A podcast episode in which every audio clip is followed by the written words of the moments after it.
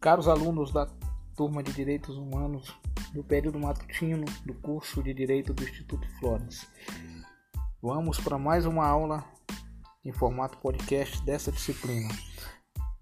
O tema da aula de hoje é o Brasil e o Sistema Internacional de Proteção dos Direitos Humanos.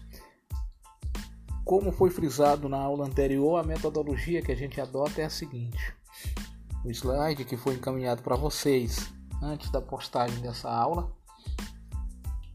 traz os principais tópicos abordados no tema trazido como tema da aula. E a partir desse roteiro estabelecido no slide é que eu vou desenvolver a explanação e abordar ponto por ponto do que está colocado no slide acerca do tema da aula de hoje, que trata especificamente do Brasil e da relação que o nosso ordenamento jurídico tem com o Sistema Internacional de Proteção dos Direitos Humanos. Bem, o primeiro slide que vocês têm em mãos, que foi encaminhado para vocês, mostra uma foto histórica de 1988 durante o processo de elaboração da Constituição vigente no nosso país. E por que, que a gente abre a aula falando da Constituição de 88 e desse processo da Assembleia Nacional Constituinte? Porque é a Constituição de 1988 o marco jurídico normativo da implementação efetiva dos direitos dos humanos no Brasil. Até 1988, a gente não tinha uma ordem jurídica alinhada com o sistema internacional de proteção dos direitos humanos. E é importante destacar que o Brasil é um país que fez parte do processo de formação da ONU, da Organização das Nações Unidas, um dos pioneiros nesse, nesse processo de implantação da, da ONU, tanto que o, o Brasil tem um privilégio de abrir a Assembleia Geral da ONU. O presidente da República do Brasil abre a Assembleia Geral da ONU. Isso porque o Brasil é um dos países pioneiros na formação da Organização das Nações Unidas. Porém, meus caros, apesar do país ser pioneiro na Organização das Nações Unidas, ou seja, ser uma das nações que atuou no processo de construção do que se denomina hoje como uma ordem internacional de proteção dos direitos humanos, capitaneada a partir da criação da ONU. Passaram-se quatro décadas após a Segunda Guerra Mundial e a criação da ONU para que o Brasil pudesse implementar um ordenamento jurídico afinado com, norma, com as normas internacionais de direitos humanos. Por quê? Porque por questões de caráter histórico, políticas, questões referentes ao momento de turbulência vivido pelo país depois da Segunda Guerra Mundial, que foi marcado por extensas crises, como o suicídio do Getúlio Vargas em 1954, a renúncia do Jânio Quadros em 1961, o golpe civil-militar de 64, que durou até 1985 e implementou um período de mais de duas décadas de regime autoritário no país período esse intercalado por um momento mais agudo que vai de 69 a 79, que é o chamado momento dos anos de chumbo com a implementação do, do ato institucional número 5 e que depois há uma abertura lenta e gradual iniciada a partir de 79 com a anistia com a anistia para os prisioneiros políticos que estavam é, perseguidos por questões políticas e com a abertura política do país, iniciando-se um processo de redemocratização que culminou com a Assembleia Nacional Constituinte de 1988. Né? Três anos após o país deixar de ter um regime militar, foi aprovada uma Constituição né? por meio de uma Assembleia Nacional Constituinte representativa naquele momento de todas as forças políticas existentes no país e que por uma correlação de, de forças existentes naquele momento, forças de caráter progressistas voltadas majoritariamente para a defesa dos ideais progressistas da sociedade brasileira, o país firmou um documento constitucional, um texto constitucional asseverando a conexão com as normas internacionais de proteção dos direitos humanos. Então, falar em direitos humanos no Brasil, falar em ordenamento jurídico ligado à, à, à, ordem internacional de tutela dos direitos humanos, falar em sistema normativo de tutela dos direitos humanos, é uma atitude que deve ter como pressuposto, como ponto jurídico de partida, como marco jurídico normativo de partida para qualquer debate, qualquer abordagem, a Constituição de 1988. É importante que vocês tenham essa concepção. Direitos humanos têm a ver de maneira intrinsecamente indissociável com direito constitucional, porque a nossa Constituição ela é permeada por um compromisso inafastável com o sistema internacional de tutela e proteção dos direitos humanos. É importante demais que vocês tenham essa concepção. Outra coisa, meus caros, quando a gente percebe a topografia da Constituição, como as normas constitucionais estão delineadas, estão dispostas no, na Carta da República, no, no, texto constitucional, a gente vê logo no artigo 1 né? o princípio da dignidade da pessoa humana como um fundamento do Estado democrático de direito. E é importante frisar que o princípio da dignidade da pessoa humana é uma construção histórico-jurídica que foi iniciada a partir do pós-guerra, a partir de um processo de afirmação histórica dos direitos humanos que se deu primeiramente com a implementação da ONU e depois com a construção e elaboração dos chamados diplomas jurídicos voltados para a tutela e proteção dos direitos humanos, diplomas de ordem global. Destaco o Pacto Internacional de Direitos Civis e Políticos e o Pacto Internacional de Direitos Econômicos e Sociais. Documentos jurídicos né, que a gente já estudou em aulas anteriores e que são documentos fundamentais do sistema global de proteção de direitos humanos capitaneado pela ONU. Ambos tendo como princípio condutor a dignidade da pessoa humana. E é o princípio da dignidade da pessoa humana que está lá no artigo 1 da Constituição como um dos princípios fundamentais da República Federativa do Brasil e do Estado Democrático de Direito instituído a partir da entrada em vigor da Constituição de 1988. Também o artigo 1 traz como outro princípio fundamental do nosso Estado democrático de direito e da nossa República, o pluralismo político, ou seja, o respeito às diversidades, o respeito às singularidades, o respeito às especificidades da nossa formação social, da nossa história, das nossas mais diversas categorias de manifestações, todas voltadas para a construção do Estado democrático de direito. Então, pluralismo político, lá no artigo 1, é um fundamento é, da nossa Constituição que dialoga com as normas internacionais de direitos humanos, porque um dos direitos humanos tidos como essenciais é o direito à liberdade de expressão e manifestação o direito às pessoas exporem aquilo que elas pensam. E isso é assegurado pela nossa Constituição lá no artigo 1 quando o pluralismo político é positivado, está lá no, normatizado no texto constitucional como um princípio da República Federativa Brasileira. Além disso, você vai lá no artigo 4 e encontra como uma das prioridades do Brasil nas relações internacionais a primazia e a prevalência dos direitos humanos. Ou seja, não é mais uma declaração, é uma afirmação.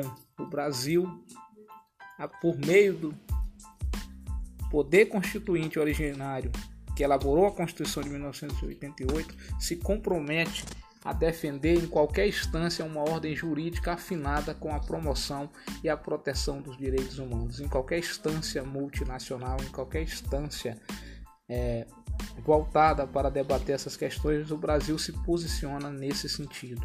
Então, logo nos primeiros quatro artigos da Constituição, a gente tem essa percepção do quanto a atual Constituição muito criticada, mas extremamente relevante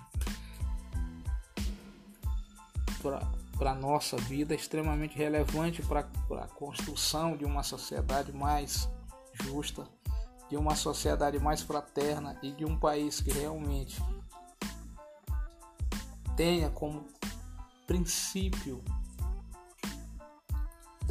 do seu ordenamento jurídico assegurar o mínimo de dignidade, dignidade humana para seus filhos, para a população, para aqueles que residem no território brasileiro. Além desses artigos que eu citei, o primeiro, o segundo, o terceiro e o quarto, os primeiros quatro artigos da Constituição que dão logo um recado, dão, dão, manifestam logo a posição do nosso poder constituinte originário acerca dos direitos humanos.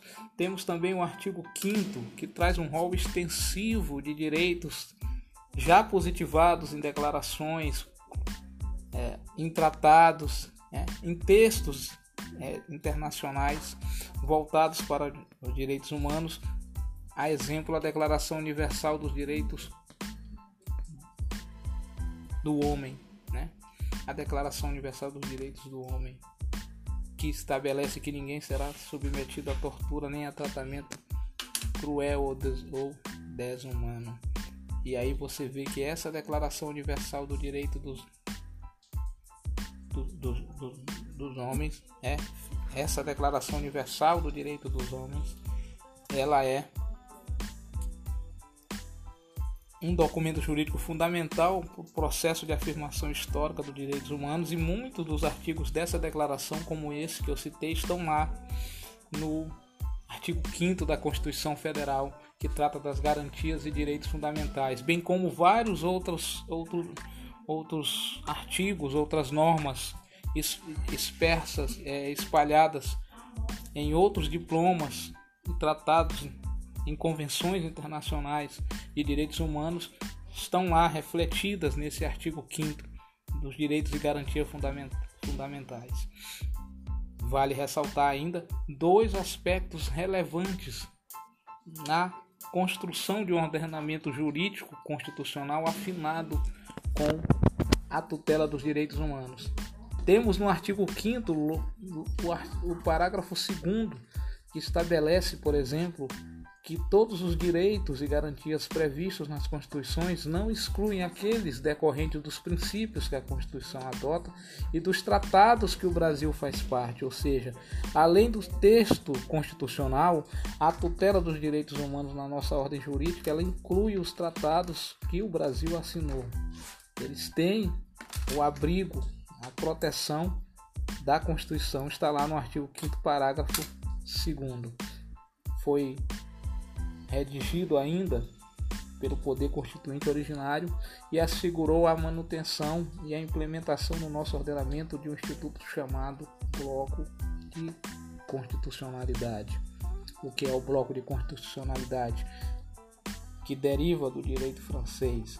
É um conceito no âmbito do direito constitucional e do direito internacional voltado especificamente para a proteção dos direitos humanos, que permite que a nossa Constituição contemple como, como normas não apenas aquelas que ela estabelece lá, estão escritas na Constituição, mas que contemple como normas vigentes no nosso ordenamento jurídico, normas de hierarquia superior a demais normas infraconstitucionais normas contidas em tratados internacionais de direitos humanos, do qual o Brasil é signatário. Quer dizer, lá na redação da Constituição, pelo poder constituinte originário, a gente já teve essa definição.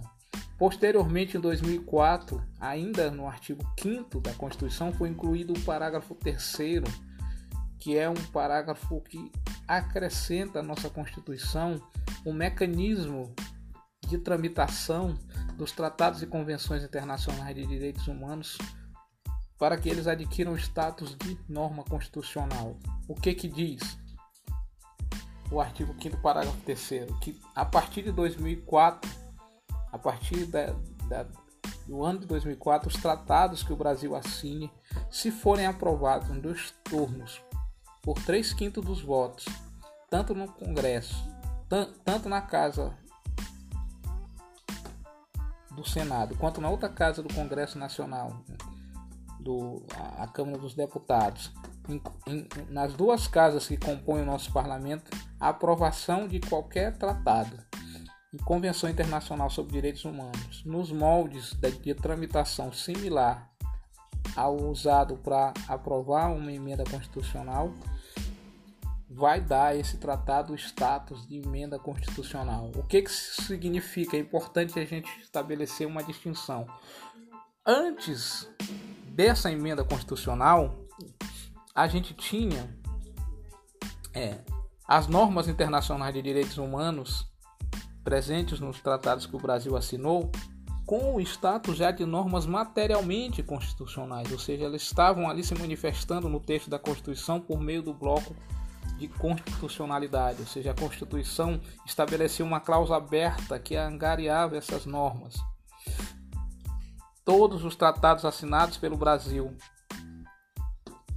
antes da Constituição, depois da Constituição, passaram a ter esse status de tratados de direitos humanos cujas normas têm um caráter materialmente constitucional não eram normas formalmente constitucional porque não havia passado por um processo similar a de uma emenda constitucional, mas já eram normas materialmente constitucionais. Tanto que num julgado histórico em 2006, o STF, ao, inter... ao interpretar esse artigo, considerou que a Convenção Americana de Direitos Humanos, as normas dessa convenção, que foi ratificada pelo Brasil em 1992, elas têm o status de supralegalidade, ou seja, elas estão acima da lei ordinária, acima de qualquer lei infraconstitucional, estão abaixo da Constituição, não têm status formal de norma constitucional, mas têm o status material, porque estão lá atraídas pelo artigo 5 parágrafo 2 para o bloco de constitucionalidade.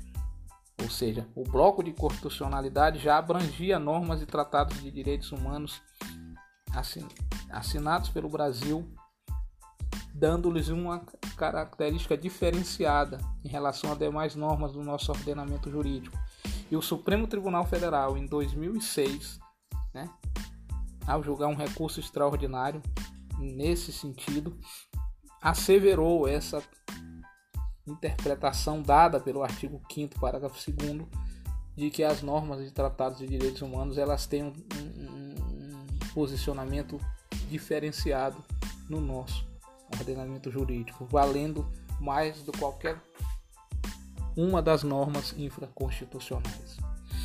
O que fez a emenda constitucional 45? Ela apenas ampliou essa conexão entre o ordenamento jurídico brasileiro e o, o sistema de proteção dos direitos humanos, porque ela fez com que, a partir da entrada em vigor dessa emenda constitucional 45, que inclui um, mais um parágrafo no artigo 5 lembre-se, que trata dos direitos e garantias fundamentais, os tratados que o Brasil assinar a partir de 2004, assinar e, e os tratados que ele ratificar, que ingressar no nosso ordenamento jurídico, eles podem, né, né, se aprovados no mesmo sistema de tramitação da aprovação de uma emenda constitucional, ter status de emenda constitucional.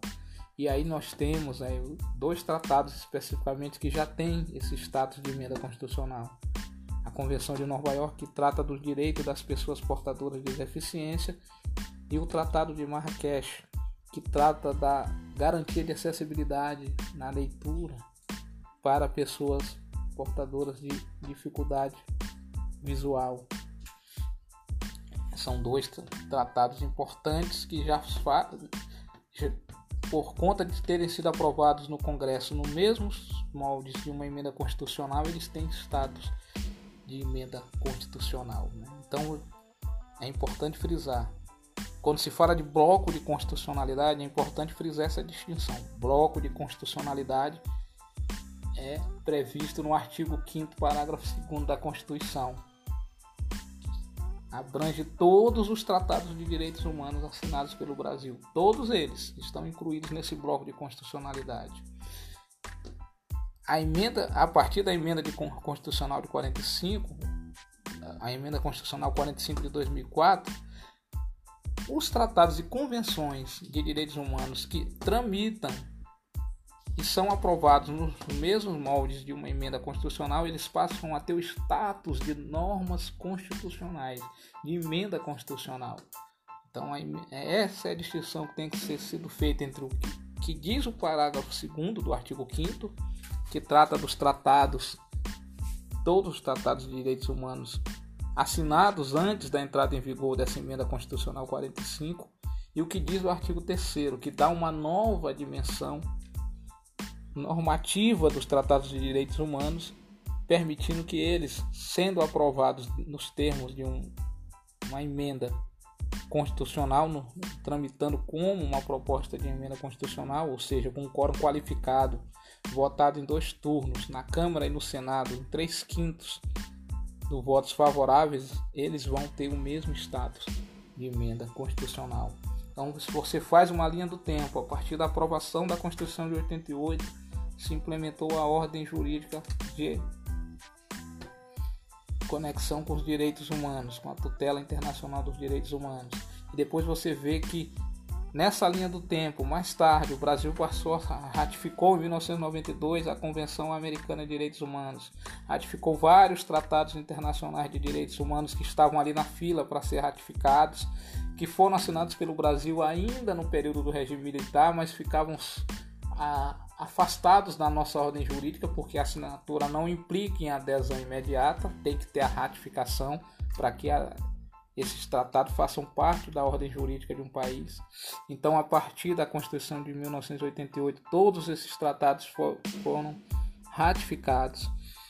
E ainda mais, o Supremo Tribunal Federal, interpretando em 2006 o artigo 5 parágrafo 2 deu um status de norma supralegal, ou seja, acima da lei ordinária e abaixo da Constituição para esses tratados de direitos humanos, e posteriormente uma emenda constitucional, a emenda 45/2004, é, fez com que esses tratados, os tratados e convenções de direitos humanos, a partir de 2004, que forem incorporados no nosso ordenamento jurídico com a mesma tramitação de uma emenda constitucional, tem status de normas constitucionais.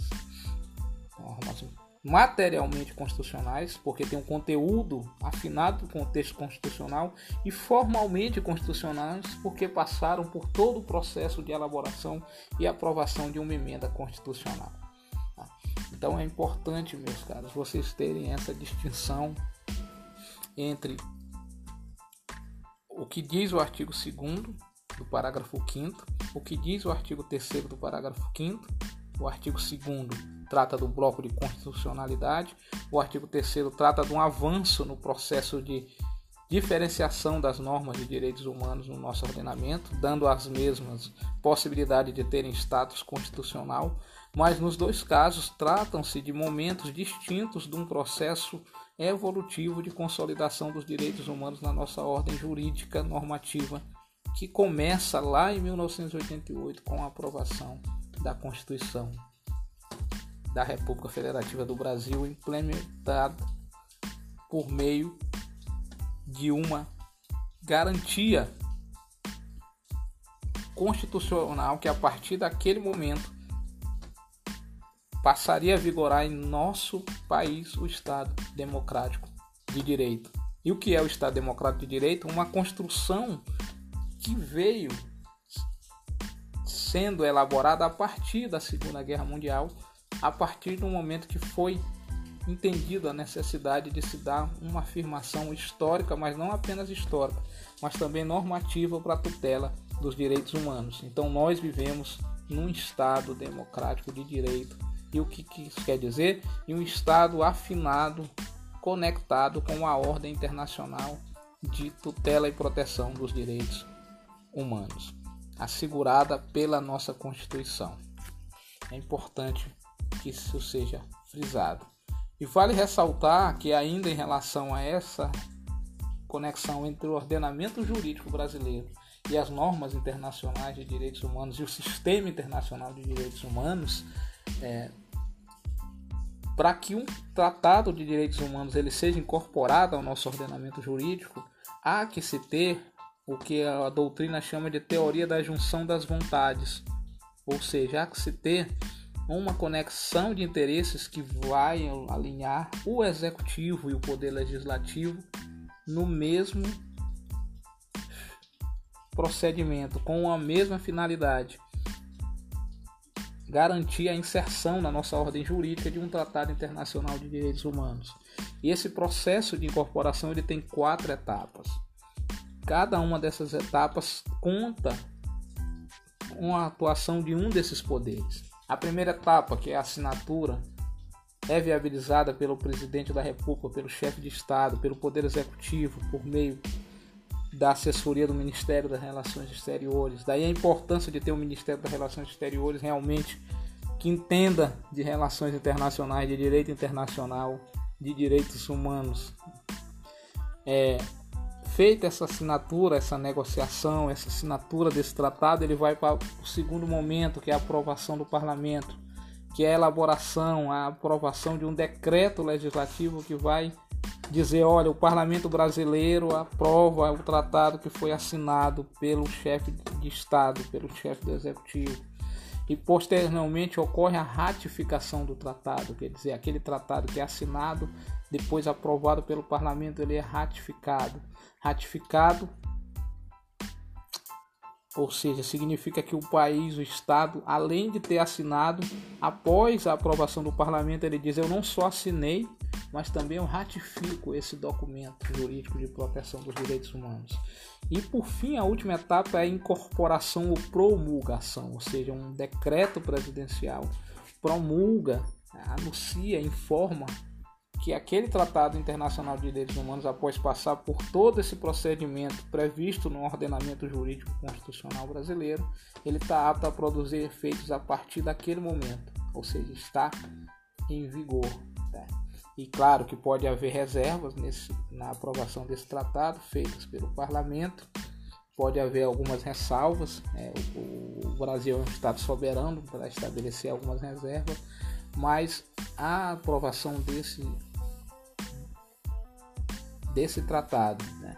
a assinatura, a ratificação, a incorporação são momentos distintos, mas que se coadunam com o mesmo objetivo, ou seja, reunir a vontade, o interesse dos poderes constituídos em incorporar no nosso ordenamento um tratado internacional de direitos humanos. Daí há que se falar também em vontade no sentido político, quer dizer, quando o país quer, quando nós temos uma conjuntura de forças que de, defende esse tipo de procedimento, há, claro, um avanço maior na promoção e tutela dos direitos humanos.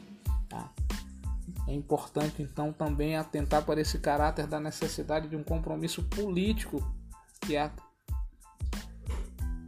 que necessita ser estabelecido, né? um político no sentido amplo da palavra, de que os poderes legislativo e executivo caminhem no sentido de incorporar mesmo, de, de atuar para incorporar um tratado de direitos humanos ao nosso ordenamento jurídico.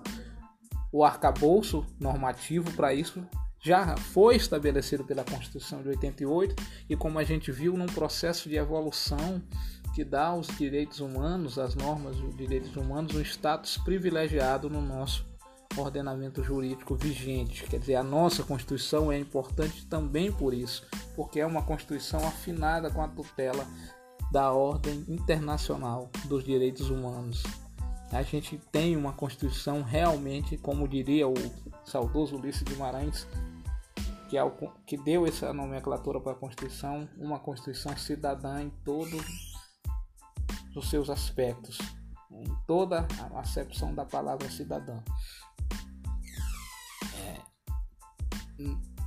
importante frisar isso para a gente ver como é perigoso esse discurso de que precisamos mudar a Constituição. A Constituição é uma coisa muito, muito séria para estar sendo mudada.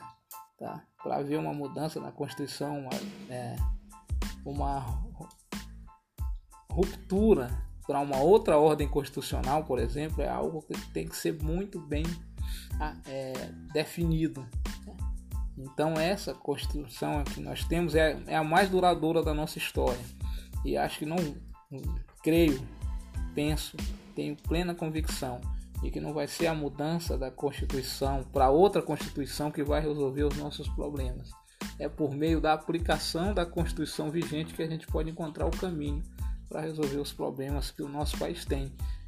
E Constituição esta vinculada à ordem internacional de proteção e tutela dos direitos humanos. Está aí a, finalizando a aula com o comentário e abordagem de tudo que está no slide que vocês têm em mãos. Inclusive no último slide tem aí os quatro momentos do processo de incorporação né, de um tratado de direitos humanos na ordem jurídica brasileira. Um abraço a todos e bons estudos.